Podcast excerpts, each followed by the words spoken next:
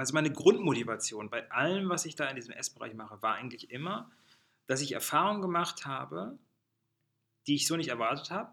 Heißt zum Beispiel, keine Ahnung, ich war Student und habe gemerkt, man kann ja zum Bauern rausfahren und kriegt da mega geiles Gemüse, sogar billiger als äh, im Supermarkt eigentlich, weil es zu der Zeit und weil der da eh zu viel von hat. Und dann dir noch Sachen mitgibt, äh, die sind eh krumm, die kriege ich nicht verkauft. Und denkst, was? So? Und fährst nach Hause und denkst, boah, wenn davon nicht mehr Leute wüssten, das wäre geil. Das wäre doch cool, wenn, das, wenn ich diese Erfahrung weitergeben kann. Und so ist es eigentlich immer. Ich, ich entdecke irgendwas und denke, boah, das müsste doch eigentlich, genauso wie unser Restaurant, wo wir auch gemerkt haben, wir können so geil kochen, wir können mit diesen Sachen so tolle Sachen machen, was kein anderer Gastronom Lass uns das doch den Leuten weitergeben. So, und, und das ist eigentlich meine Grundmotivation. Deswegen schmerzt mich immer, wenn dann halt diese Angriffe kommen, so im Sinne von, mir ging es halt nur um irgendwie so ein äh, Hipstertum oder Angeberei, Status und alles viel zu teuer, als ob ich irgendwie davon reich werden würde und solche Sachen.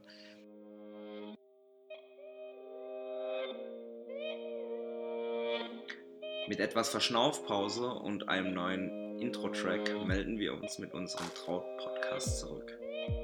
Hendrik Hase ist unser erster Interviewgast im Jahr 2018. Neben seiner Arbeit als Designer, Autor und Künstler sprechen wir natürlich über Transparenz in der Gastronomie und bei Lebensmitteln, sowie über seinen Weg von Kommunikationsdesigner zum Foodaktivist bzw. Gastronom. Wenn euch die Folge bzw. unser Podcast gefällt, dann supportet uns durch eine kurze iTunes-Bewertung. Vielen Dank und viel Spaß beim Anhören. So, einen wunderschönen guten Abend, Hendrik. Guten Abend. Ich freue mich, dass du da bist ähm, und uns auch was mitgebracht hast. Ja, ich habe noch schnell in den Kühlschrank gegriffen. Eine schöne Flasche Hopfenkeule dabei. Unser äh, Bier, was wir brauen, äh, mit dem Johannes Heidenpeter aus der Markthalle zusammen. Ähm, genau. Und wo es das gibt, sprechen wir wahrscheinlich gleich noch drüber. Ich denke auch, ja. Ich glaube, wir sollten es mal aufmachen. Ne? Ja, das mal auf. Aber welch, welch beruhigendes Geräusch. Genau. Auch schönstes Handwerk hier. Siehst naturtrüb. Schön. Bin ich gespannt. Und bei der Hitze draußen, glaube ich, ganz gut. Also Pröstchen. Cheers. Riecht auch schon geil, ne? Das finde ich das Coole, dass die Brauer das hingekriegt haben, wenn wir über Handwerk reden, dass man wieder an sein Bier riechen kann, weißt du, und was riechen kann, weil äh, Sehr fruchtig, ne? wenn du halt vor fünf Jahren an dein Bier gerochen hättest, dann hätten alle noch gedacht, spinnst du, trink jetzt dein Sternburg und halt den Rand. Was ist deine Empfehlung fürs Glas? Na, schon so ein bisschen bauchiger. Also so eher Richtung Weinglas. Deswegen sind Mhm. die, ich glaube, wir haben jetzt hier so Weingläser ähm, oder jedenfalls so halbe Weingläser, dass du halt einfach ein bisschen den Geruch mit drin hast. Und das ist ja auch, was die, was die Bierleute auch geschafft haben, finde ich, dass sie ja auch diese Biergläser irgendwie neu gemacht haben. Also dass du da vom Design her eigentlich auch schon wieder ähm, dem Produkt wieder mehr Mhm. folgst. Ne? Und einfach nicht nur so ein Humpen irgendwie zum rein wegschlucken. Was ich sehr gerne mache, neben Wine-Tastings generell, Weinproben, ist ähm, den gleichen Wein in verschiedenen Gläsern zu probieren. Also auf Gastromessen äh, oder, oder beim äh, Winzer daheim, wenn es da wirklich verschiedene Gläser gibt, wie Mhm. krass dann das Ganze auch gelenkt wird durch das Glas. Ne? Ja. Also wie, wie wird der Wein oder wie wird die Flüssigkeit an deinen Gaumen, an die Zunge etc. gelenkt, äh, macht sehr viel aus, finde ich. Äh, passt, glaube ich, ganz gut hier heute. Passt super. Ja, und vor allem merkst du halt auch, dass es halt, äh, das bringt irgendwie so eine neue Sensibilität in das Produkt. Also Bier ist ja eigentlich, ich meine, ich finde es auch völlig in Ordnung, wenn du mit einer Flasche irgendwie am, am, an der Spree sitzt und schön einfach frischen Pilz zischt, so. Aber äh, ab und zu finde ich es halt auch gut, wenn du halt wirklich dieses Handwerk spüren willst, also auch was so, was so eben neue Biersorten angeht, dass du halt wirklich irgendwie probierst und da brauchst du halt eben dann auch irgendwie Gläser dazu und ähm, von, vom Wein kennen wir das, beim Bier kennt man es noch nicht so wirklich. Ähm, aber ich finde es auch super spannend, zum Beispiel ähm, bei Brot zum Beispiel, ja. Ähm, auch so ein Ding, äh, Bäcker, die schneiden ja das Brot erstmal so in der Mitte durch, Mhm.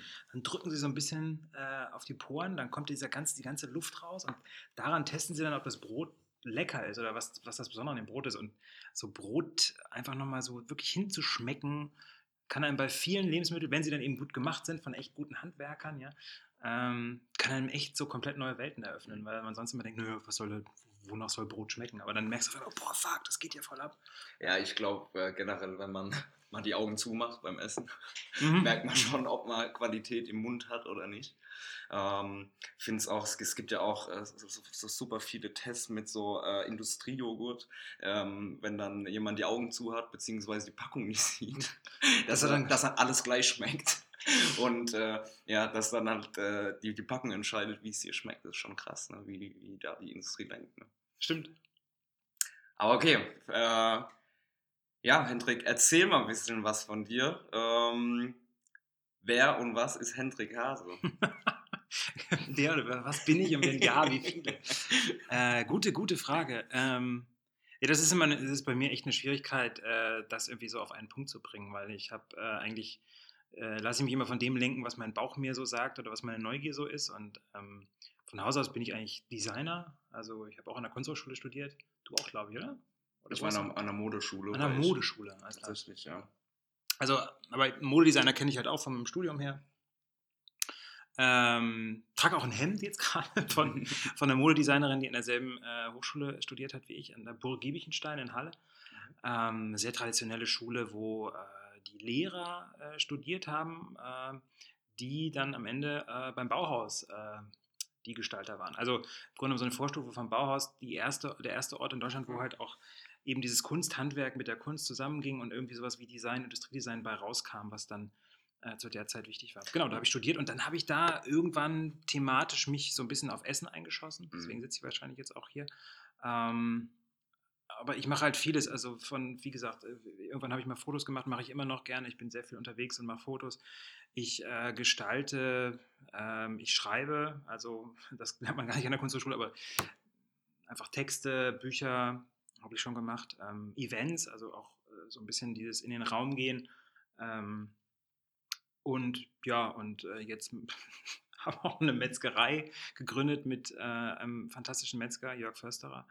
Und ähm, mit dem zusammen haben wir jetzt auch dieses Restaurant aufgemacht, die Speisewirtschaft. Kumpel und Keule heißt die Metzgerei.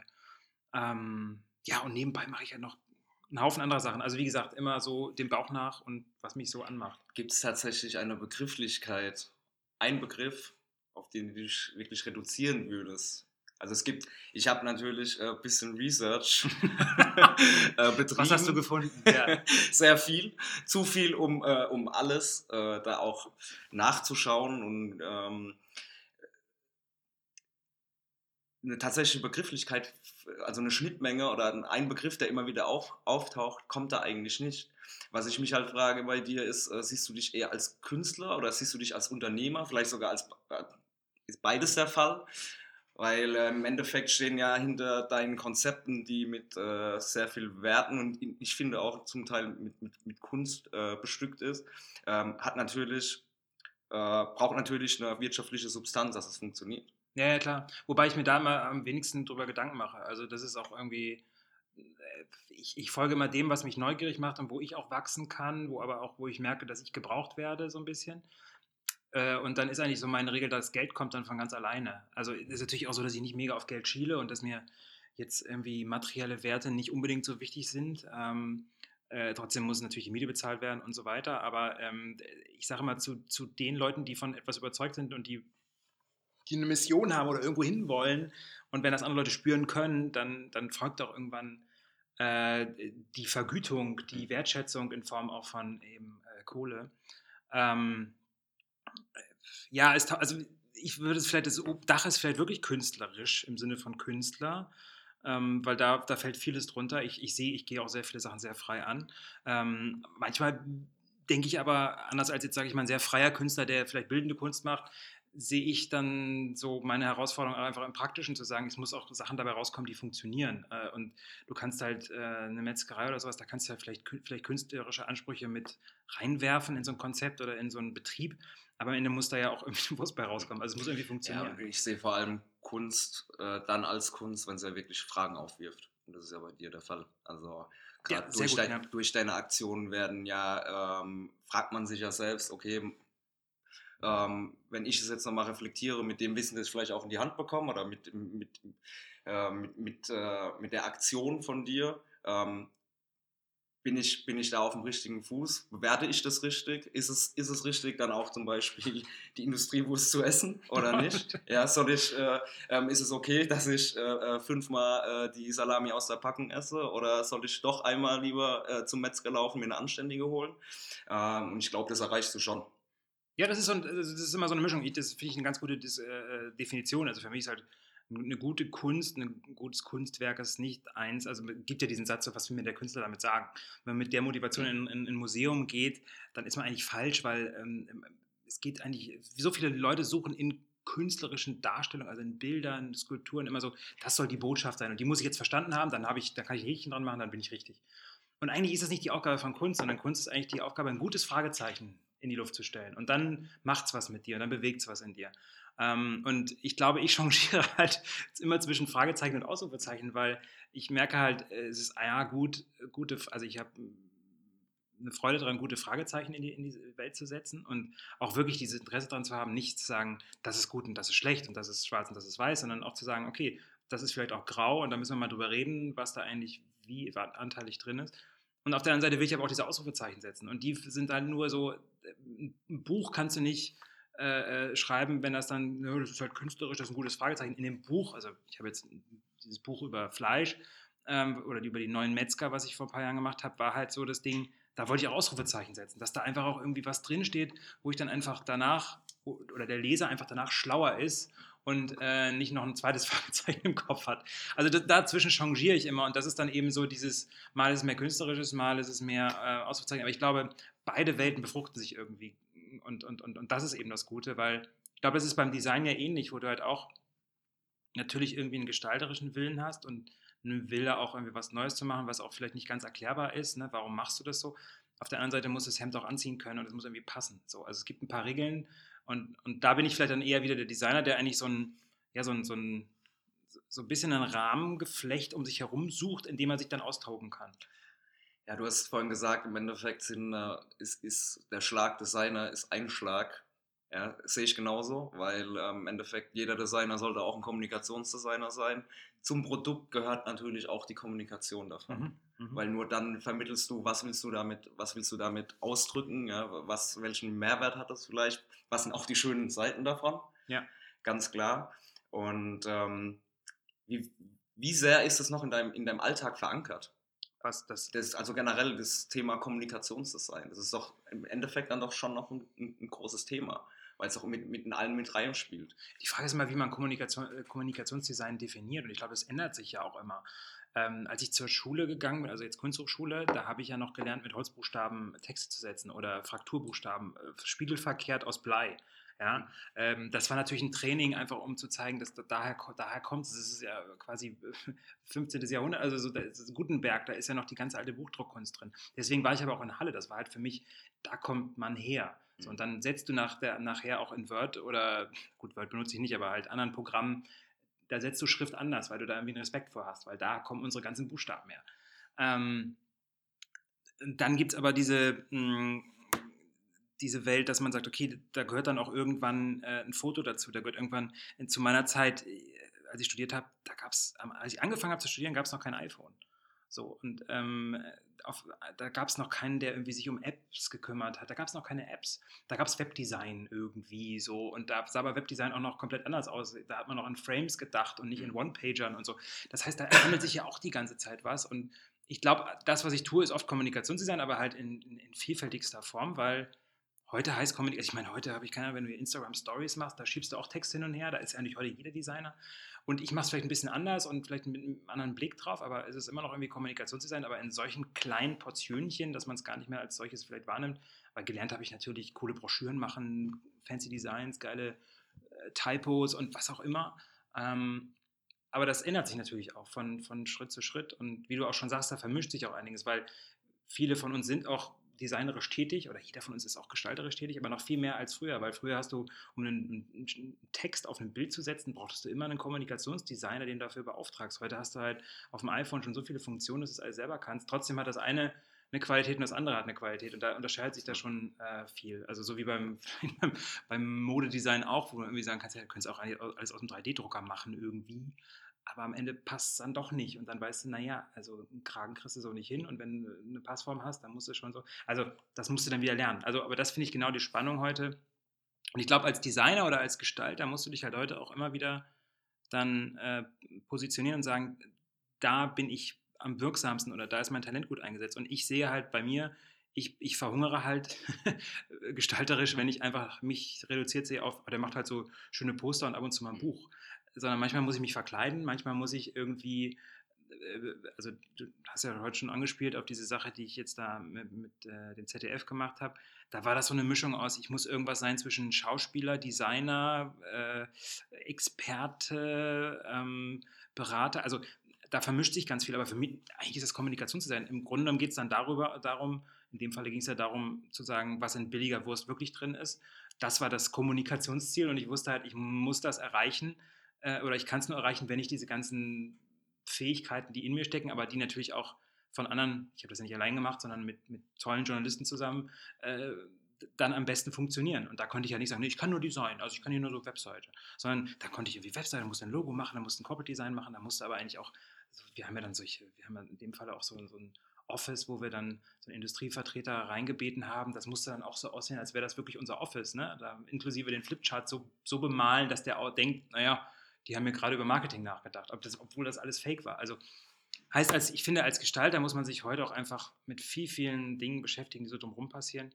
Inklusive dem Thema, das ist ja auch, auch deins, denke ich, ähm, was passiert mit dem, was ich designe? Also gerade bei Mode, ne? also wo kommt das Zeug her, was ich da verwende?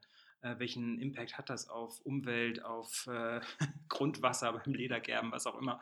Ähm, und das finde ich gehört heute genauso zum Gestalten dazu, weil irgendwie mal einen Ledergürtel äh, zusammenflicken, das kann jeder, aber den halt aus dem Material, mit der Qualität, mit der Haltbarkeit, mit der Nachhaltigkeit zu machen. mit der Anforderung, was auch immer genau. mitläuft. Was ich äh, merke, ich habe äh, ich mag es sehr komplett nur noch auf die Funktion zu schauen, weil das ist eigentlich auch Design oder das ist dann Gestaltung. Ähm, was so bei uns natürlich so, ich kam, äh, also während, während dem Studium habe ich dann die ersten Schürzen so mit 100% Baumwolle gemacht und fand es voll geil. Ja? Geil, 100% Baumwolle, schöne Qualitäten. Und äh, habe dann relativ schnell gemerkt, scheiße, äh, unsere, unsere Träger der, der Schürzen, die waschen das aber bei 90 Grad. Da kann man keine 100% Baumwolle nehmen, weil da mhm. geht dir das Teil ein. So, was, mhm. was brauchen wir? Ähm, und ähm, mittlerweile sind wir da auch bei den Schützen zum Beispiel 60-40, was absolut gängig ist dann in der Arbeitsbekleidung, was, was ich aber als, ich sag mal, normaler Modedesigner, der erstmal mit Arbeitsbekleidung nichts zu tun hat, rausfinden musste. Mhm. Ja, die, die Farben ähm, waschen sich viel, äh, äh, nicht, nicht so stark aus. Wir haben äh, lange gesucht, wir haben in Schottland einen geilen Hersteller ähm, gefunden, der halt von äh, medizinischen Stoffen bis äh, ja, so richtig äh, äh, Kettensägen fest, also wo sich dann so verwirrt, dass, dass, es, äh, dass die Kettensäge ausgeht. Und äh, ja, es, es, sind dann noch doch sehr viele Facetten, die man berücksichtigen muss. Plus natürlich, klar, kann, kann, im Endeffekt muss es sich ja dann auch für alle ähm, dann wieder rechnen. Dann hat man einen Marktpreis, der auch tatsächlich getroffen wird. Wir haben unsere erste Schütze für 220 Euro verkauft, aber auch jeder Schritt handwerklich. Also das war, da, da, da wird man heute wird man zwei am Tag äh, hinbekommen. Aber ähm, das ist auch ein Prozess, den man, glaube ich, durchlaufen muss, äh, um, um, um das Ganze rauszufinden. Was ich mich aber jetzt nochmal frage bei dir, mhm. ähm, wenn du auf so vielen Feldern unterwegs bist, wie mhm. sieht denn dein Alltag aus? Also gibt es überhaupt einen Alltag? Gibt es da irgendwie was, was jeden Tag läuft? Also wir haben bisher mit allen, mit allen äh, Podcast-Interviewpartnern ja. äh, war es auch so, dass äh, die immer so einen richtig äh, straighten Alltag hat. Echt? Ja, okay. also bei den Köchen fand ich schon so, ja, auch gut, bei, bei, bei Alex äh, Hoffmann, der, der ähm, illustriert und tätowiert. Ähm, für viele Künstler ist es ja auch wichtig, dass sie, dass sie, dass sie da irgendwie einen klaren Alltag haben, ein klares Gerüst. Ja, und in dem Gerüst wird sich dann kreativ ausgetobt. Wie ist es bei dir? Äh, unterschiedlich. Also klar habe ich so ein bisschen meine Rituale, die sich so vielleicht auch durch die Woche ziehen. Äh, ich habe auch zum Beispiel Tage einfach, wo ich mich komplett rausziehe, weil ich halt oft auch einfach vor vielen Menschen stehe und äh, viel ebenso in der menschlichen Inter Interaktion unterwegs bin viel auch von mir gebe, so, wenn du halt viel vor Leuten sprichst, viel in Diskussionen bist, auf Podien, Podcast, du gibst dir immer sehr viel von dir und, und dann muss es halt auch Tage geben, wo ich mich einfach wieder zurücknehme und einfach komplett mich aus dieser Welt ausklinke irgendwie und ganz für mich bin. Ähm, aber abseits von dem ist es oft schwer planbar, weil ich halt auch, ich bin sehr viel unterwegs nach wie vor. Also sei es für Kumpel und Keule, wo ich dann einfach Höfe besuche, Fotos mache, mich mit Leuten treffe, auch natürlich jetzt mittlerweile unterwegs bin und, und, und, neue Sachen probiere, die man vielleicht noch mit ins Restaurant nehmen kann. Ähm, bis hin zu ja, eben Veranstaltungen, wo ich viel angefragt werde. Ähm, und ja, ich, ich bin da eher so ein bisschen wie der, vielleicht wie der Wanderschäfer. Der weiß auch nicht, wo er heute so richtig hinzieht, was dann passiert. Und dann gehe ich halt auch auf die Sachen eigentlich ein, die passieren. Also ich versuche es auch oft, ich, ich mag dieses Flanieren oder dieses irgendwie Spazierengehen, ähm, was jetzt nicht nur gemeint ist, einfach durch den Park laufen, sondern auch einfach spazieren durch, durchs Leben, aber auch durch, ne, durch eine Stadt und, und, und zu gucken, was passiert da. Also nicht immer so einen Plan zu haben, weil nicht Sachen auf, die einfach so nebenbei passieren. Und dann wäre ich vielleicht auch nie auf dieses Thema Essen und Trinken gekommen weil das lag ja auch, auch trainieren, indem du in deinem Alltag einfach immer mal guckst, was, was interessiert mich, was, was, was berührt mich und denen dann auch einfach Sieb fährst, was halt vielleicht funktioniert, dann ist das gut für deine Gäste, aber um halt auf neue Sachen zu kommen, Kombinationen zuzulassen, die halt einen wieder weiterbringen. Ähm, weil ich, ich mag diese wartbare Ergebnisse liefern. Und das ist ja in vielen Belangen total gut. Also du als, als Trautfabrikator nicht auf die Idee gekommen, diese, diese Gastrosachen zu machen, weil du ja da auch, wie du eben gesagt hast, attraktiv für andere, weil sie merken, absolut. Ah, also ich habe äh, jetzt noch mittlerweile einen Freund, genau darum, weil du kein Grafiker bist. Du gehst nicht ran wie ein Grafiker, der immer wieder, sehe ich genauso, ja. Äh, einen Tunnelblick äh, manchmal zu haben, ist gut für einen Fokus, aber was ist denn da dein Warum? War das, weil du sagst, du, du bist ja nicht systematisch dran gegangen. War das, war das ein Traum? War was ist Kumpel und Keule? Äh, gute Frage. Ähm, werden. Also das, äh, vielleicht wie bei, bei, euch mit der äh, Berufsbekleidung von Köchen und so, das sah alles ein bisschen lame aus, mein Diplom. Okay, ja, ähm, und da wirst du natürlich auch total doof angeguckt, weil so irgendwie, die braucht irgendwie ein bisschen ähm, ein anderes, andere Verpackung, ähm, eine andere, andere Kommunikation. Und da bin ich sehr lange bei diesem Thema geblieben. Ich mache ja auch, wie gesagt, viel mit Gemüse und was auch äh, allem Essbaren. Ähm, ja. Aber bei dem bei dem Thema Fleisch finde ich halt spannender, weil es halt so ein riesenkomplexes Ding ist und man muss so viel erzählen und so viel, so viel Sachen richtig dann machen, damit man ein wirklich geiles Produkt hat am Ende. Und äh, da kamen immer schon viele, die sagen, hey, musst, äh, wann machst du eigentlich deine Metzgerei auf und so. Äh. Und mir war klar, ich, ich bin nicht der Typ, der eine Metzgerei aufmacht, jetzt alleine, so im Sinne, ich halte nicht so viel davon, dass äh, hast jetzt auch öfter, auch im Food-Bereich merke ich so, oh, ich wollte immer schon mal ein Restaurant aufmachen. Dann macht jemand ein Restaurant auf und hat keinen Plan davon. Und äh, dass man jetzt auch nicht mit, die, also mit diesem amateurigen Dilettantismus, dass man einfach das mal versucht, auch wenn man keine Ahnung hat und schon mal prophylaktisch zehn Leute einstellt und dann merkt, ich kann das gar nicht. Ähm, das meine ich nicht damit. Ähm, es gibt eben Bereiche, da muss es auch mal professionell ablaufen, vor allem wenn viele Leute daran beteiligt sind und darauf äh, da arbeiten und darauf äh, ähm, ja, deren, deren Lebensinhalt darauf basiert und auch deren, deren Gehalt und deren Familie, die da mit dran hängt. Deswegen war mir klar, ich alleine kann das nicht so. Ähm, ich habe trotzdem eine Idee von, wie heute vielleicht eine Metzgerei aussehen kann und muss. Und dann habe ich äh, über Umwege einen Metzgermeister kennengelernt, einen Jungen, der anders als die um ihn herum, ähm, das waren also eher so ältere Metzger, ähm, hier von der, äh, hier vor allem in Berlin. Bei einem Treffen habe ich da halt eben mit der Markthalle 9, das ist hier so ein Ort in Berlin, wo halt der Street with Thursday stattfindet, also ein sehr cooler Ort für Essen und so ein bisschen der, der Kern der Foodbewegung ähm, in Berlin, vielleicht auch in Deutschland. Da sollte ein Festival stattfinden und da haben wir dann gesagt, wir machen hier so eine Pop-Up-Metzgerei. Und ähm, da war meine Idee, da laden wir einfach dann Metzger ein, so wie beim Rock-Festival und dann macht jeder da seine Wurst und das wird irgendwie mega cool. Ähm, und die alten Metzgermeister haben gesagt, eine Pop-Up-Metzgerei, was soll denn der Quatsch? Also, vor allem ist das mega kompliziert und Hygienevorschriften in Deutschland und so. Nur der Jörg hat gesagt, nee, das kriegen wir irgendwie hin und dann hat er das gemacht und dann haben wir das zusammen gemacht und er eben mit seinem Part, als dass es da am Ende auch eine Wurst bei rauskommt, die du essen kannst und die auch hygienisch einwandfrei ist und äh, die auch produziert ist, dass sie schmeckt. So. Ich war eher Kommunikator, ich habe eher gedacht, wie sieht das Ding aus, wie, wie muss es anfühlen, was müssen wir kommunizieren. Ich habe auch dann die Leute damit eingeladen, also ein bisschen Netzwerk drumherum gesponnen. Und daraus ist dann irgendwann diese Metzgerei entstanden, die Kumpel und Keule heißt, ähm, in der Mark 29, die wir neu gebaut haben. Das hat in 40 Jahren keiner in Berlin gemacht. Also kennst ja sonst immer nur die Story von Metzgereien, die zumachen. Wir haben sie aufgemacht. Und äh, haben mit drei Leuten angefangen, sind jetzt über 20. Leute, die da arbeiten. Und ähm, ja, das ist Kumpel und Keule. Und hättest du mich vor ein paar Jahren gefragt, hätte ich gesagt, nee, ja, vielleicht irgendwann mal, wenn ich 40 bin, mache ich vielleicht sowas. Aber ich war gerade mit einem Buch fertig, mit einem Buchprojekt, habe gedacht, jetzt machst du erstmal low. Und dann stand im Raum halt, okay, kratz mal dein Geld zusammen und äh, bau mal eine Metzgerei. Plus halt bauen, hey, guck mal so, wie der Tag läuft und lass mich, ich geh mal spazieren und auf einmal ein GmbH anfangen. Das haben wir dann alles angepackt und so gehen wir auch an, haben wir auch an das Restaurant range, da essen gehen und sagen, welches Stück ist denn das? Und dann kaufst du das den nächsten Tag in der Markt 9 aus der Theke, weil wir arbeiten damit ja nicht, nicht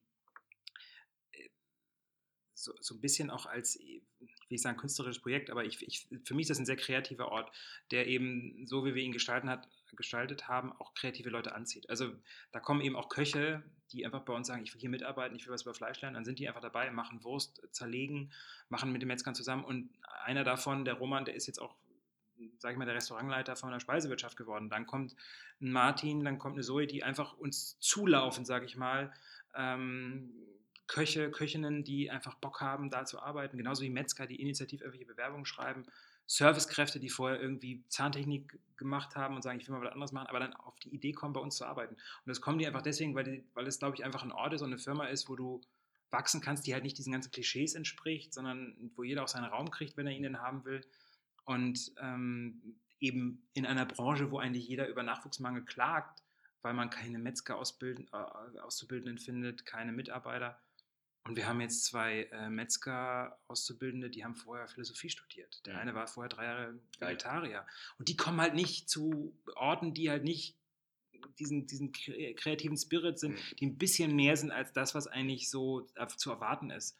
Und äh, wir hatten heute wieder das Fernsehen auch da. Da ging es wieder, ja, sie machen ja das Image der Metzger, retten sie und Imageverbesserung, Image aufpolieren. Weißt du, das sind so diese alten Gedanken, als könnte man irgendwas aufpolieren mit ein bisschen Schuhcreme, aber ja. das weißt du besser als ich. Äh, ein, ein, ein Scheiß-Shirt, was nicht sitzt, nochmal besser zu waschen, bringt nicht viel. Du musst eigentlich wirklich was substanziell verändern und das tun wir, glaube ich. Ich glaube, die Anforderung an Metzger ist natürlich, hat, hat sich auch gewandelt. Ne? Und ähm, ich glaube, der ist nicht nur Metzger, der ist vor allem auch Koch mittlerweile. Ja? Ähm, das merke ich immer mehr auch gerade bei unseren Kunden, die Metzger und Koch, das, das, das, da gibt es, ja, ich meine, die müssen eigentlich alles Gleiche können und das Gleiche über Fleisch wissen, mhm. wenn, wenn, sie da Qualität liefern wollen. Ähm, äh, bis zur Präsentation, bis zu, äh, es reicht auch nicht, äh, jetzt irgendwie das Fleisch einfach nur noch hinzulegen, sondern du ähm, ja, brauchst die Gewürze, brauchst, äh, äh, wie bereitest du es zu? Ich finde es äh, super interessant.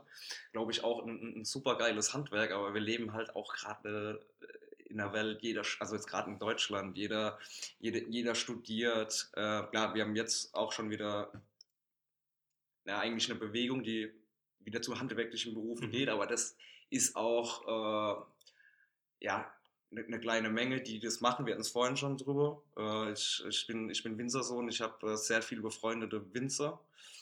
Ähm, und da gibt es zwei Möglichkeiten. Entweder ähm, du gehst komplett auf Masse mhm. oder äh, du sagst, okay, du gehst auf Qualität, aber auch da ähm, musst du heute nochmal andere Mengen liefern, die du vielleicht damals als, ich sag mal, Handwerker und Eigenversorger, beziehungsweise für dein, für dein äh, Dorf, für die äh, 10, 20 Leute, äh, die noch, du brauchst eine andere Kommunikation in dem Sinne. Ähm, Handwerk ist super wichtig, das Unternehmen selbst. Mhm, mh. ja, das, was natürlich äh, äh dann super interessant äh, bei den handwerklichen Berufen. Ich glaube, es gibt auch wieder so eine, einfach eine Hinwendung dazu. Also ich, meine Videos online haben alle keinen Fernseher mehr und fassen überall nur auf so Glasflächen rum und dann hat sowas, also Kleidung, die auf unserer Haut sitzt, Naturkosmetik äh, bin ich auch zum Beispiel ein großer Fan und dann trage ich das Zeug und dann, dann, dann geht das durch meine Haut durch, was ich jetzt vielleicht als Berufsbekleidung jeden Tag trage, das im Gegensatz zu dieser digitalen, oberflächlichen, äh, unhaptischen Welt einfach wieder so einen Wert hat und für ein Handwerk, sei es der, der Modedesigner, der Koch, der Metzger, der Bäcker, der Brauer, ja, tausend Flaschen Bier, sondern der schüttet da wertvolle Zutaten zusammen. Und das Bier ist deswegen naturtrüb, weil das nicht alles raus. Das Bier hält sich ewig, ja. Ähm, aber das sind halt diese Unterschiede und dann frage ich mich halt, wo ist die Wasser, weil ich weiß, da, da, da, kommt der Euro an. Bei, bei vielen anderen, auch großen, jetzt nehmen wir mal Umwelt runter, andere Menschen, die Bauern sind unglücklich und so, ja, gib doch den Euro richtig auf. Aber dann halt mir Spaß machen und so weiter. Ja, klar, bei, bei, uns ist es sehr oft so, ach, äh, die Schützen sind ja auch. Das Thema Leder, wir sind da oft in Diskussionen, okay, äh, habt ihr auch veganes Leder? Und sag ich, ja, okay, veganes Leder, egal was es ist. Ne? Ähm, was äh, mich aber jetzt äh, mal noch interessiert, du versuchst ja äh, da auch wirklich zu beeinflussen mit deinen, mhm. mit deinen Aktivitäten. Wie ist deiner Meinung nach äh, der, in den letzten Jahren so man, man, spricht ja mittlerweile schon drüber. Mhm, ja, mhm. ja, vor allem sprechen wir auch mit heute in Deutschland haben, weil ich meine, klar, es ist äh, auch nochmal äh, äh, je nach. Drei Sachen. Ähm, fangen wir mal an mit dem Bewusstsein oder dem Wissen. Ähm, das, das, Ding hat immer zwei Seiten. Du hast auf der einen Seite momentan äh, einen Trend, den ich merke, der, der nun sehr breit geworden ist. Also vor zehn Jahren, als ich angefangen habe, mich mit dem Thema zu beschäftigen, warst du noch so der freakige Nerd. Mhm wo so, wie, was, und du was für ein Bier, wieso, gib, gib doch nochmal Bier im Supermarkt, wie Brot, wieso fährst du zu einem Bäcker, der zwei Dörfer weiter ist, warum fährst du zum Bauern raus, was soll das? Wenn du jetzt sagst, ich fahre am Wochenende zum Bauern raus, oh, wie schön, äh, kann ich da mitkommen? Und, äh, ne, also es, es, hat, es hat so einige, einige Sachen sind so mainstreamiger geworden oder verständlich verständnisvoller geworden, weil über Essen spricht man halt, man kennt es auch von Instagram und so, man kann damit auch ganz gut angeben. Ja, also es ist zu einem normalen Gespräch geworden und das freut mich eigentlich. Also von daher ist da ein, ein großer Fokus drauf und Essen wird wichtiger, ähm, was mich total freut. Ähm, dann hast du natürlich aber auf der anderen Seite, was man nicht vergessen, darf, nach wie vor einen riesen Wissensverlust. Also Leute wissen hm, die simpelsten Sachen nicht mehr, wie man Sachen zubereitet, kocht, äh, sich ernährt. Da waren Generationen vor uns schon mal besser dran. Ja? Also vielleicht auch nicht die letzte, da fing das so ein bisschen an, da Mikrowelle und so. Aber die Generation davor, die so in der Mitte hängt, die, die hat das noch von der Mutter gelernt, weil eine gute Hausfrau muss das wissen. Aber auch wieder nur auf weiblicher Seite, die Männer sind, ich weiß es dumm geblieben, ähm, weil die sollten ja arbeiten gehen und die Mutti sollte zu Hause bitte gefälligst jeden Tag irgendwie was Schönes auf den Tisch stellen. Ähm, das hat sich auch gewandelt, also Männer kochen auch und dürfen das auch und Gott sei Dank dürfen sie es wieder äh, und nicht nur professionell.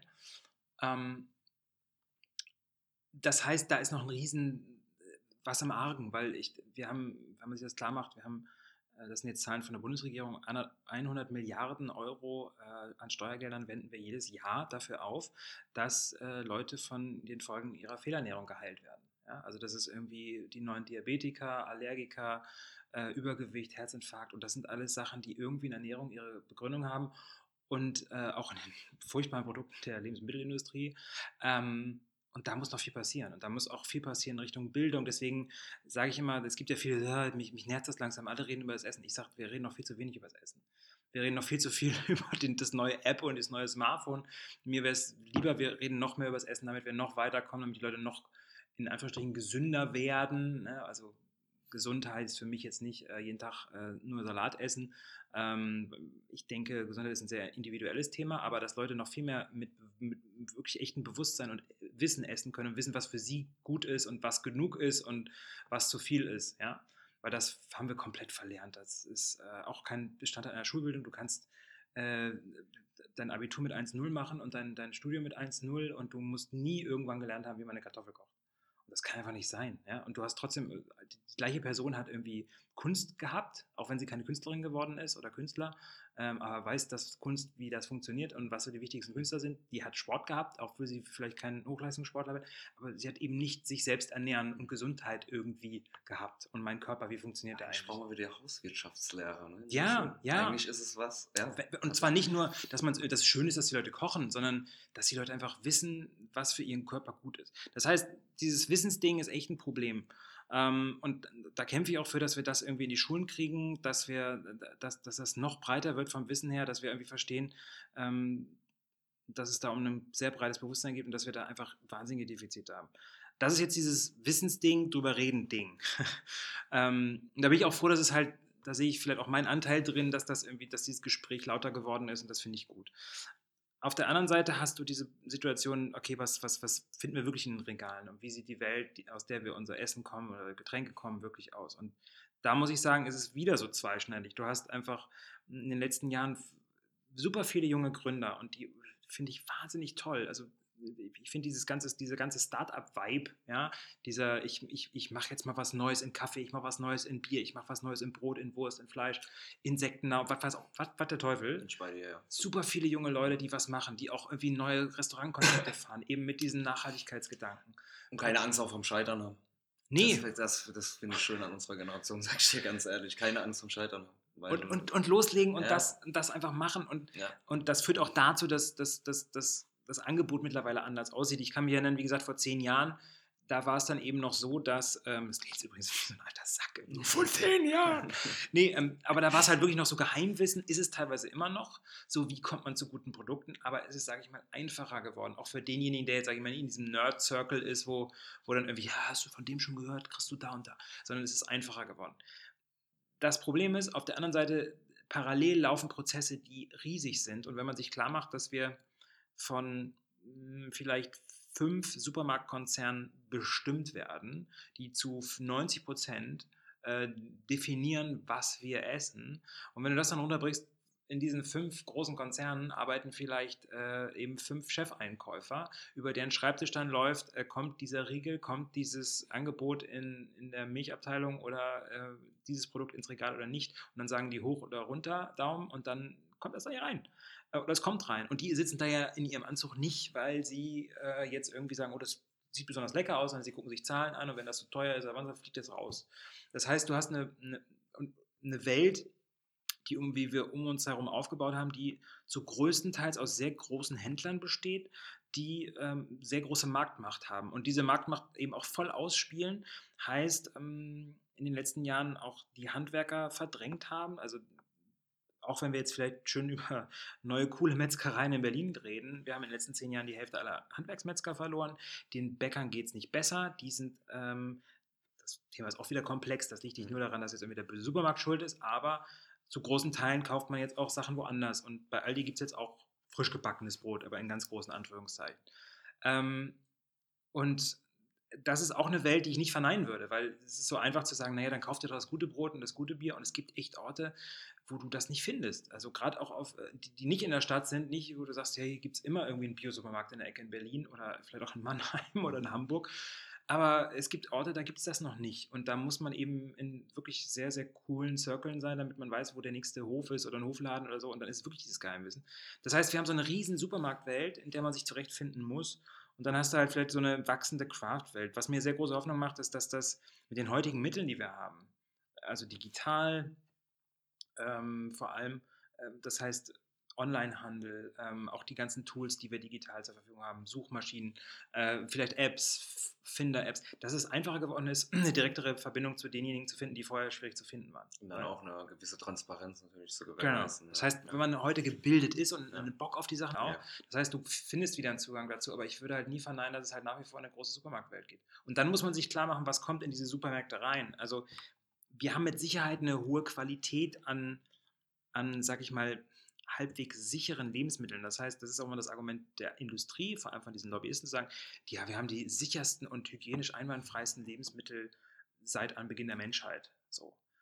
Was sie, sage ich mal, von, auf einer gewissen Weise recht haben, weil jetzt beim Mittelalter vergleichst oder so, oder warum es diese Marktteile auch gibt, ne? Noch vor 200 Jahren fand jeder Markt irgendwie draußen, äh, Wochenmarkt draußen äh, äh, Freiluft statt. Und dann bei so einem Wetter wie jetzt, äh, für 25 Grad, kauft da mal nachmittags Fleisch ungekühlt. Äh, das war nicht geil. Deswegen ist es gut, dass man es irgendwie hygienisch eingekriegt hat. Wir haben es nur in anderen Richtungen wieder übertrieben, weil das Fleisch, was wir heute produzieren, muss man sich klar machen, in der Packung Hackfleisch bei, bei Aldi sind zwischen 400, 500, 600 Kühe drin, weil die natürlich nach Chargen das alles zusammenschmeißen. Wenn da eine Kuh kaputt ist, dann hat das Auswirkungen für so viele Leute. Plus, dass die Bedingungen, aus denen diese Lebensmittel teilweise kommen, halt auch so weit von uns weg sind, dass wir mittlerweile ja alles, was halt, ist ja bei der Mode nicht anders, äh, externalisieren. Also das heißt, die ganzen Folgen, die spüren wir gar nicht mehr. Ähm, damit das Fleisch so billig sein kann, brauchen wir billiges Futter. Und das billige Futter äh, kriegt man nur zum gewissen Teil aus Deutschland. Das holt man sich dann auch aus Übersee oder sonst woher, wo man gar keinen Einfluss darauf hat, wie die zum Beispiel mit Pflanzenschutz umgehen oder wie die Bauernsituation da ist oder was auch immer. Das ist uns aber alles scheißegal, weil das ist das, was passiert in anderen Ländern. Genauso wie eben zu Primark gehen und sich mal eben schnell äh, die, die neue Kollektion reinpfeifen und nochmal zehn T-Shirts dafür kaufen.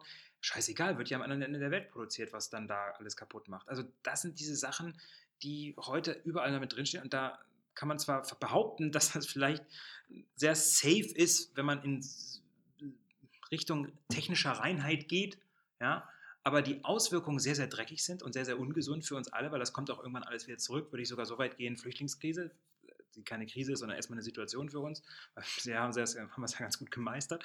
Ähm, aber das kommt alles zurück zu uns. Und, ähm, und dann muss man sich auch klar machen, dass diese Industrialisierung von, von Lebensmitteln, die eben nicht auf einem Handwerk und einem jungen Gründer, der sagt, ey, Bier schmeckt irgendwie langweilig, ich mache mal eins, was geil schmeckt und ich sorge richtig geile Rohstoffe und versuche mal ein geiles Bier zu brauen, also geht wieder eigentlich so zu, zur Qualität zurück, dass wenn man sagt, billig, billig, billig, dass du dann eben auch Produkte hast, die äh, von den Inhaltsstoffen halt nicht mehr ganz so geil sind. Weil diese ganzen, zum Beispiel beim Bier, diese ganzen Trübstoffe, die ganzen Sachen, die da sonst noch so drin rumstehen, das hat alles, sind alles so Mikronährstoffe, die mit zusammenspielen. Wenn man das einfach nur so klinisch rein haben will, dass es sich drei Jahre hält, so ein Bier, wo ein frisches Bier nach sechs Wochen äh, gekühlt schlecht wird, das heißt eigentlich ein frisches Produkt ist, dann hast du zwar ein sehr sicheres im Sinne von totgekochtes Produkt, aber halt vielleicht keins mehr, was diese verschiedenen Mikronährstoffe, die wir eigentlich brauchen, beinhaltet. Und das macht mir dann wieder Sorge, weil die zum Beispiel Gemüse, da hat die Nährstoffgehalt hm, von diesen Gemüsen einfach in den letzten Jahrzehnten abgenommen. Ähm, bei ähm, Fleisch und Wurst ist es äh, da, da, findet man auch dann diese ganzen Rückstände und so weiter. Ähm, dann hast du äh, eben Leute, die sind glutenintolerant. Das liegt dann auch an Mehlen, die halt so technologisch bearbeitet sind, dass sie eben auch nicht schlecht werden, aber dass dann eben wieder äh, eben andere Mikronährstoffe fehlen in so einem Brot, dann wirst du auf einmal äh, intolerant und sowas, weil dann dein Magen mit so komischen bearbeiteten Mehlen nicht mehr klarkommt und den ganzen Enzymen, die drin sind. Also es ist immer so zweischneidig. Deswegen, äh, ich bin auch kein Mensch, der jetzt Apokalypse und Panik an die Wand malen will, aber das sind so diese ganzen Prozesse, die dahinter stehen. Und merkst schon, jetzt laber ich hier ewig was rein. Da muss man irgendwie durchsteigen und ich kann verstehen, dass das ein normaler Mensch überhaupt nicht schnallt und sagt, was soll ich jetzt essen? Und dem will ich eigentlich auch irgendwie eine Antwort geben können, aber kann dann oft nur sagen, es ist ein bisschen komplexer.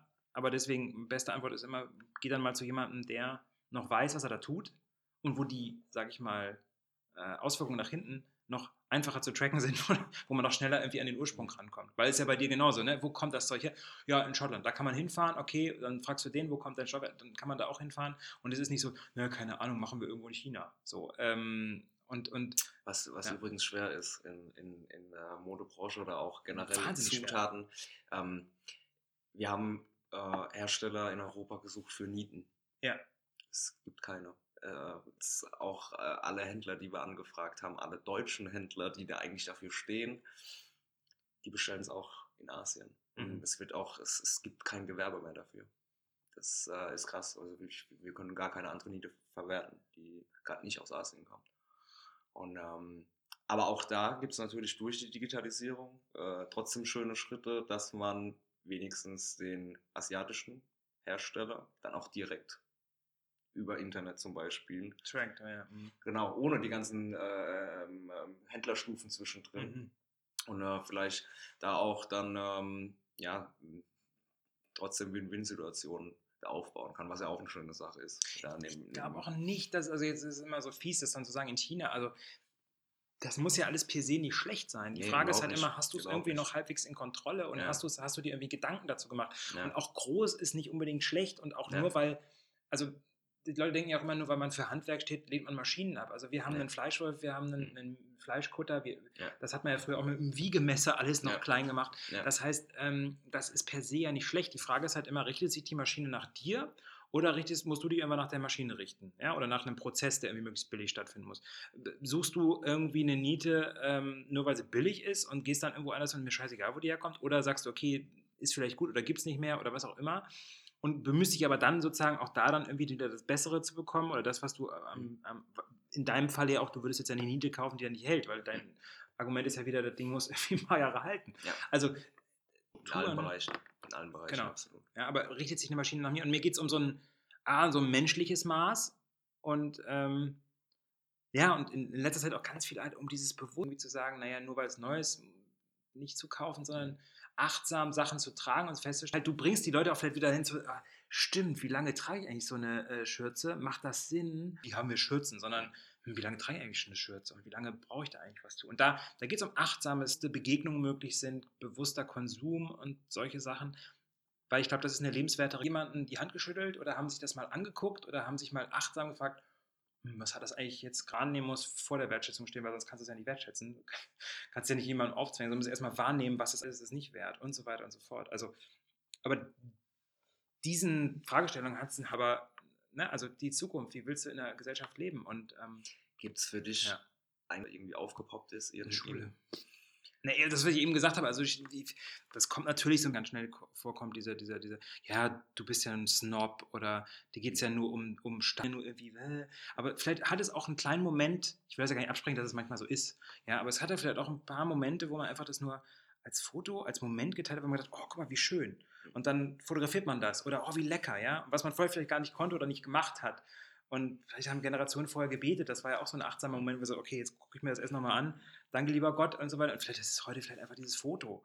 Ja, aber das ist so der erste Angriff, ja, und, und, und, dem eigentlich nachzuspüren und das noch viel, viel mehr in sein Leben zu integrieren, das hat natürlich seine Wurzeln, keine Ahnung, da kannst du jetzt Zen-Buddhismus nehmen oder was auch immer. Äh, aber ich finde, man muss nicht aus allen eine Religion machen, aber, aber diesen kleinen Moment mal hinspüren, mal hingucken, ähm, weil das ist immer so wie so dieses, ähm, ja, mal angucken, mal äh, die Welt äh, Anschauung. Und dabei ist es so viel mehr als Anschauen, weil die Welt erschmeckst du dir eigentlich, die ertastest du dir und so. Und diese Sinne einfach mal wieder zu bringen, kann, finde ich, für viele Sachen sehr heilsam sein. Also da bin ich ein großer Fan von, von Hartmut Rosa zum Beispiel, der, der Soziologe, der dann eben sagt, es geht ganz viel um Resonanz, sich spüren, mit Sachen mitschwingen und solche Sachen. Und das kann man eben nur, wenn man Sachen wirklich wahrnimmt. Und er sagt halt, eine Depression oder eine depressive Grundhaltung ist eigentlich, wenn du dich in so einer Welt so äh, außerhalb von allem fühlst und gar keine Verbindung mehr zur Welt findest, dann wird es depressiv. Und das beschreiben ja auch ganz viele Depressive, die eigentlich, wo dann von außen Bild so, eigentlich geht es dir doch gut, der Job ist toll und du hast doch Kinder und hey, und du musst nicht auf der Straße leben und so, ja, aber trotzdem fühle ich mich scheiße. Ja, warum? In vielen Bezügen ähm, weil man einfach nicht mehr die Verbindung zu der realen Welt findet. Und da finde ich, haben so Sachen wie Essen, vielleicht auch Mode anfassen, die Haptik, wieder so eine, eine Möglichkeit, dass man wieder wirklich mit der realen Welt in Verbindung find, äh, kommt. Plus natürlich irgendwie, dass man dann vielleicht auch feststellt, dass so ein Facebook-Chat irgendwie nicht unbedingt das, das ist zwar eine Konversation, aber mit jemandem, so wie wir jetzt am Tisch sitzen und sich begegnen, Mimik feststellen, man hat einen Geruch, man hat irgendwas und merkt so, okay, entweder kommt da was oder kommt nichts. Ähm, und dann spürt man sich besser, als wenn man irgendwie dann bip, bip, bip, Smiley, bip, bip, bip, und versucht das irgendwie so über so ein Getippel auszugleichen. Ja, ja denke ich mir sowieso. Ich habe heute äh, mit Marcel, dem Geschäftsführer äh, von Traut, habe ich äh, eine kleine Diskussion gehabt, haben uns kurz geschrieben äh, auf Slack oder WhatsApp hm. und haben komplett aneinander vorbeigeschrieben, äh, am, schon allein am Telefon durch die Stimme und äh, durch äh, ja, dann auch die Formulierung, die man dann am Telefon gebracht hat, war nach zehn Sekunden schon alles klar. Und da bleibt natürlich auch immer viel, ja, äh, wird viel vergessen und viel anders wahrgenommen und ja, es verliert sich dann auch, klar. Äh, was ich noch fragen wollte, gibt es äh, bei allem Erfolg, muss man ja auch sagen, mhm. bei, bei dem, was du machst, gibt es äh, äh, ja, Momente äh, des Scheiterns? Bei Hendrik Hase bei irgendeinem Projekt. Das war so riesig daneben. Äh, natürlich hast du oft. Scheitern will ich es nicht nennen. Ich habe in letzter oder am See oder was auch immer, du schmeißt halt Sachen rein und guckst mal, welche Wellen entstehen und ob die Wellen zu irgendwas führen. So. Und dann ist mir auch irgendwann aufgefallen, du schmeißt halt ganz viele kleine Steinchen rein und da noch was und da noch was und da noch was und da hängst du irgendwie noch um 22 Uhr, denkst auf Twitter, ich muss jetzt diesen, da, da muss ich noch richtig stellen und das und auch noch und da muss ich noch was zu sagen um dann irgendwann festzustellen, so, boah, da, da, da gehst du auch, wo ich dann auch gemerkt habe, da geht halt sehr viel Energie rein. Und ich glaube, den Prozess bin ich auch so durchlaufen, auch wenn du dann merkst, ähm, dass sehr viele Leute an dir ziehen, ne? also mit jedem Kleinen Engagement und hier noch was machen und da noch was machen und dem noch ein Interview geben und das nochmal, dass das halt sehr viel aus dir rauszieht und dass du dann irgendwann so, so leergesaugt in der Ecke liegst und denkst so, fuck. Und da habe ich dann angefangen, okay, es gibt Tage, da bin ich einfach nicht ansprechbar. Oder du gehst nicht immer ans Telefon und mal gibt es auch mal eine Pause und so.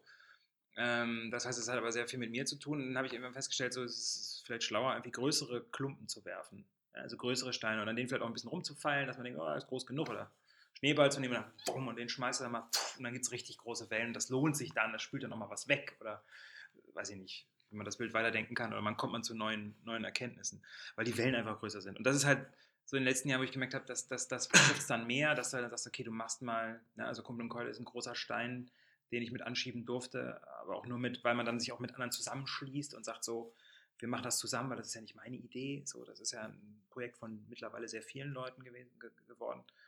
Ähm, aber auch, wie gesagt, diese Recherche, die wir jetzt da zu der Billigwurst gemacht haben, kannst du ja noch verlinken, zu dem Beitrag, das ist auch ein Ding, da haben, da haben wir ein Jahr dran gearbeitet und, äh, und, dann schmeißt du diesen Stein raus und, und da sitzt du auch dann zu Hause und denkst so, fuck, was passiert da jetzt? Ne? Also äh, von, keine Ahnung, äh, verstehen das die Leute, bewirkt das was, äh, werde ich verklagt, was auch immer. Ja? Ähm, und das eher sozusagen, ey, da hat man so gemerkt, naja, du hast dich mit ganz vielen Kleinsteinen beschäftigt und eigentlich diesen großen Stein vergessen. Ähm, und dann gibt es manchmal noch so Momente, ähm, dass natürlich mit den wachsenden Projekten, die ich so mache, ja auch viele Leute mit drinne hängen. Und ich mich durchaus daran gewöhnen muss, dass dann, dass, wenn, wenn du so ein selbstständiger Künstler bist und denkst, ich muss mich mal, weiß ich nicht, nackig ausziehen und über den Alexanderplatz rennen und du bist der Einzige, äh, dann, dann, dann hat das Auswirkungen für dich. Gut, auch für die Zuschauer, die das nicht gut finden, so, aber das ist, hat sehr viel mit dir zu tun und nur mit dir. So. Und wenn du aber so größere Dinge anschiebst und auch in so Gefügen bin, dann merke ich immer, dann äh, musste ich das auch lernen, so im Team und mit und, und verschiedene Ebenen und mit wem macht man was und was hat Auswirkungen auf den. Also das waren, denke ich, Lernprozesse, wo dann auch das eine oder andere, wo man denkt, ah, hast vergessen oder wolltest du nicht so machen oder da hast du den so und so behandelt oder den, den da nicht richtig behandelt. Also dieses äh, in, in, in größeren Strukturen arbeiten, wo ja teilweise wirklich sehr, sehr viele Leute dann von abhängen. Ich meine, das wird ja bei dir nicht anders sein, wenn du dann zu Hause irgendwie sitzt und in der Modeschule und machst deine drei, vier Sachen für deine erste Kollektion oder sowas. Oder Produzent von ab, bei dem arbeiten 200 Leute, dann hast du da was, dann Lieferant schwer. Auf einmal hängen da irgendwie 600 Leute auf ganz vielen Ebenen oder du hast irgendwie nicht beachtet und deswegen wird das Produkt nichts. Also solche Erfahrungen. Ähm, wobei mir da jetzt, dann musst du halt irgendwie äh, die, die, die, Sinne schulen, die Achtsamkeit. Ne? Also musst halt wieder wirklich gucken, was, weil sonst kommst du halt nicht weiter. Absolut. Und ich bin ja, wie gesagt, es sind halt ganz viele Sachen wieder umgeschmissen und dann äh, kommt irgendwer Neues und der macht es halt nicht. Also ähm, wo du, wo, ach, ja, ja, ihr Jungen, ihr könnt das ja noch machen. Ich bin noch nicht an dem Punkt, aber ich kann mir vorstellen, dass dann irgendwann merkst du so, boah. In deinen Bereichen auf jeden Fall noch verwirklichen. Also was vielleicht auch jetzt noch sehr weit weg ist.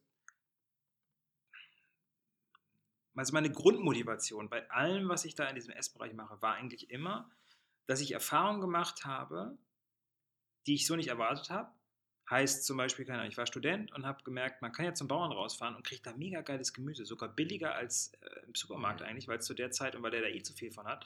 Und dann dir noch Sachen mitgibt, äh, die sind eh krumm, die kriege ich nicht verkauft. Und denkst, was? So? Und fährst nach Hause und denkst, oh, wenn davon nicht mehr Leute wüssten, das wäre geil. Das wäre doch cool, wenn, das, wenn ich diese Erfahrung weitergeben kann. Und so ist es eigentlich immer. Ich, ich entdecke irgendwas und denke, boah, das müsste doch eigentlich, genauso wie unser Restaurant, wo wir auch gemerkt haben, wir können so geil kochen, wir können mit diesen Sachen so tolle Sachen machen, was kein anderer Gastronom will. Lass uns das doch den Leuten weitergeben. So, und, und das ist eigentlich meine Grundmotivation. Deswegen schmerzt es mich immer, wenn dann halt diese Angriffe kommen, so im Sinne von, mir ging es halt nur um irgendwie so ein äh, Hipstertum oder Angeberei, Status und alles viel zu teuer, als ob ich irgendwie davon reich werden würde und solche Sachen. Ähm, und, und, und, und dieses Bild irgendwie zu drehen, dass die Leute irgendwie verstehen, es geht hier nicht darum, bei dir genauso, deine Schützen nicht deswegen so teuer, damit du irgendwie äh, jetzt hier, ich meine, wir sitzen hier in so einem Büro, da oben könnte auch mal wieder gestrichen werden, so ungefähr. ähm, so, und dass das Bild sich mal irgendwie dreht, dass, man, dass wir da so ein Momentum reinkriegen, wo Leute sagen, nee, eigentlich ist das andere scheiße. Wieso kann das andere so billig sein, wenn darunter so viele Menschen und Tiere, äh, Umwelt, sonst was leidet? Das geht nicht, Punkt. Und, und, und das ist so ein übergeordneter Traum, den ich immer noch habe. Weiß ich nicht, ob ich den je erreiche. Plus eben, dass ich irgendwie, dass diese Welten wieder zusammenwachsen, irgendwie, und sei es mit, weiß ich nicht, Blockchain-Technologie oder Drohnen oder was auch immer, dass wir halt nicht so weit entfernt sind von diesem ganzen Kram. Weil ich glaube, dass daran liegt so dieser Grundübel, dass, dass wir jetzt so weit entfernt sind von den Ursprüngen, von ob es jetzt Kleidung ist, Ernährung, meinetwegen auch äh, äh, die Technologie, mit der wir das vielleicht auch aufzeichnen. Wir sind so weit weg von diesen ganzen Sachen, dass wir das irgendwie wieder mal zusammenkriegen. Das ist so ein Traum für die Zukunft. Und da gibt es, glaube ich, so viel zu tun, weil da kannst du dir ja fast jedes Stückchen wieder rausnehmen und sagen, das will ich irgendwie noch verändert haben, dass die Leute wieder näher dran sind an Sachen Äh, und vielleicht fänden sie auch wieder näher an sich dran, also an, an, ihrem, an ihrem Körper dran, an wie so ein Körper funktioniert und ähm, bis, bis zu, weiß ich nicht, also ich finde diese Lustthematik halt auch sehr spannend. Ähm, ne, also Gastronomie, die eigentlich mit dem Thema Lust spielt und ähm, wo auch Lust das Ziel eigentlich sein muss. Genuss hat sehr viel mit Lust zu tun, mit, mit Befreiung, mit, mit, mit, einem, mit einer Hingabe, die du mit anderen begegnen, was ich immer wichtig finde in der Gastronomie, was ich, was, was ich äh, merke, das, es geht um, um Begegnen, ja. Um tatsächlich auch um, um, um irgendwo ein Ort zu sein, wo du was erlebst was dich auch berührt, auf ja, wie vielen Fällen auch immer, und ja. wo auch der Rausch gerne dazu gehört und so. Ja, und, und, das, und, das, und das vielleicht nochmal zu verbinden mit anderen Räuschen und anderen Genusssituationen, die auch mit dem Körper zu tun haben, nämlich die Sexualität, wo eigentlich dieselben Dinge ablaufen, wo wir alle so mega verkrampft sind. Ich meine, wie viel ist das ungefähr? Und trotzdem sind wir da, äh, finde ich, so erschreckend wenig weitergekommen, weil so richtig verbunden mit ihm halt und so nee, Sex ist immer noch sowas, äh, lieber ausklammern und lieber irgendwo, ne? Und Nicht drüber sprechen. Gibt es noch ein geiles Dessert oder so? Keine Ahnung. ja, über dich äh, beim möglicherweise nächsten Podcast einladen. Hättest du da. Mikrofon war? Muss der aus Berlin sein oder kann nee, gar nicht. Kann überall. Früher äh, essbare Landschaften gemacht hat, also irgendwie so die Wildkräuter angebaut hat und auch äh, und jetzt einfach, also dann wirklich mal so an den Grund zu gehen. Ich weiß, dass es äh, Nobelhart äh, jetzt, glaube ich, York macht jetzt seine eigene Saatgutfirma auf, ja. Ähm, also solche Leute mal, äh, zu, wenn du dir als Koch super viele Gedanken machst über die Ursprünge von den Sachen, die du da verwendest, mit der Sorte zu tun und mit den Bauern und mit dem Boden und äh, ne, wie beim Wein, ja. Ähm, und vielleicht gehört auch einfach ein Boden, ja, und, und, und aus einem sehr, sehr feinen, äh, feinen Balance auch künstlich zusammenschmeißen und eben diese, diese Balance völlig aus dem, aus dem, aus dem Fugen gerät. Und deswegen. Gibt es für dich gerade ein Restaurant wo in, in Berlin? Ähm, irgendwie, die sind ja. so geil, was die da machen. Ja. Ähm, ich habe letztens sehr schön Lode und Stein. Lode und Stein. Äh, das sind, äh, das, da muss ich selber noch erst hin. Kann ich noch nicht so sagen. Ähm, aber ja, gute Qualitäten herkommen. Also ich, ich finde es halt immer sehr spannend. Ach so, noch ein Tipp. Ähm, ähm, bei der Bio Company. Ähm, nicht immer, also kann, und die wird eben von dieser Maria Bienert auch biodynamisch, also Demeter äh, in der Nähe von Leipzig angepflanzt. Ähm, also so eine Garnele und äh, dann in Aquakultur in äh, Mecklenburg-Vorpommern gezüchtet und zu begeistern. Und wenn ich dann einen Koch finde, der die einfach dann sehr pur nimmt und dann noch irgendwie. Gute Qualität von Produkten, die man dann kreativ zusammenbringen kann, aber es ist dann auch kein Hexenwerk mehr. Das muss, muss ähm, aber das sind so Restaurants, wo, wo, wo ich sage immer dieses, äh, ich habe es passt einfach. Und das hatte ich in der Coda Bar wieder, äh, wie gesagt, sehr häufig. Ja, hatte ich auch dort, ja. So, wo einfach so ja. lache und, und das spricht eigentlich auch wieder dafür, dass wir viele Sachen äh, dem Löffel oder dem Teller oder was. Ja, dem, das bewegt mich. Den Moment hatte ich tatsächlich auch im, im Coda. Äh, also das Grinsen im Gesicht, das du auch gerade jetzt angedeutet hast, äh, ja, das hatte ich da. Auf jeden Fall. Ne? Die wir heute angegangen sind. Sehr geil, ich hätte äh, bei vielen Sachen noch länger drüber sprechen können. Vielleicht haben wir da. So. Du, das war äh, jetzt schon der beste Podcast überhaupt und auch, überhaupt und auch der längste. Ja, weitaus. Jetzt fängst genau. du nämlich an zu schneiden. Nee, ja, genau.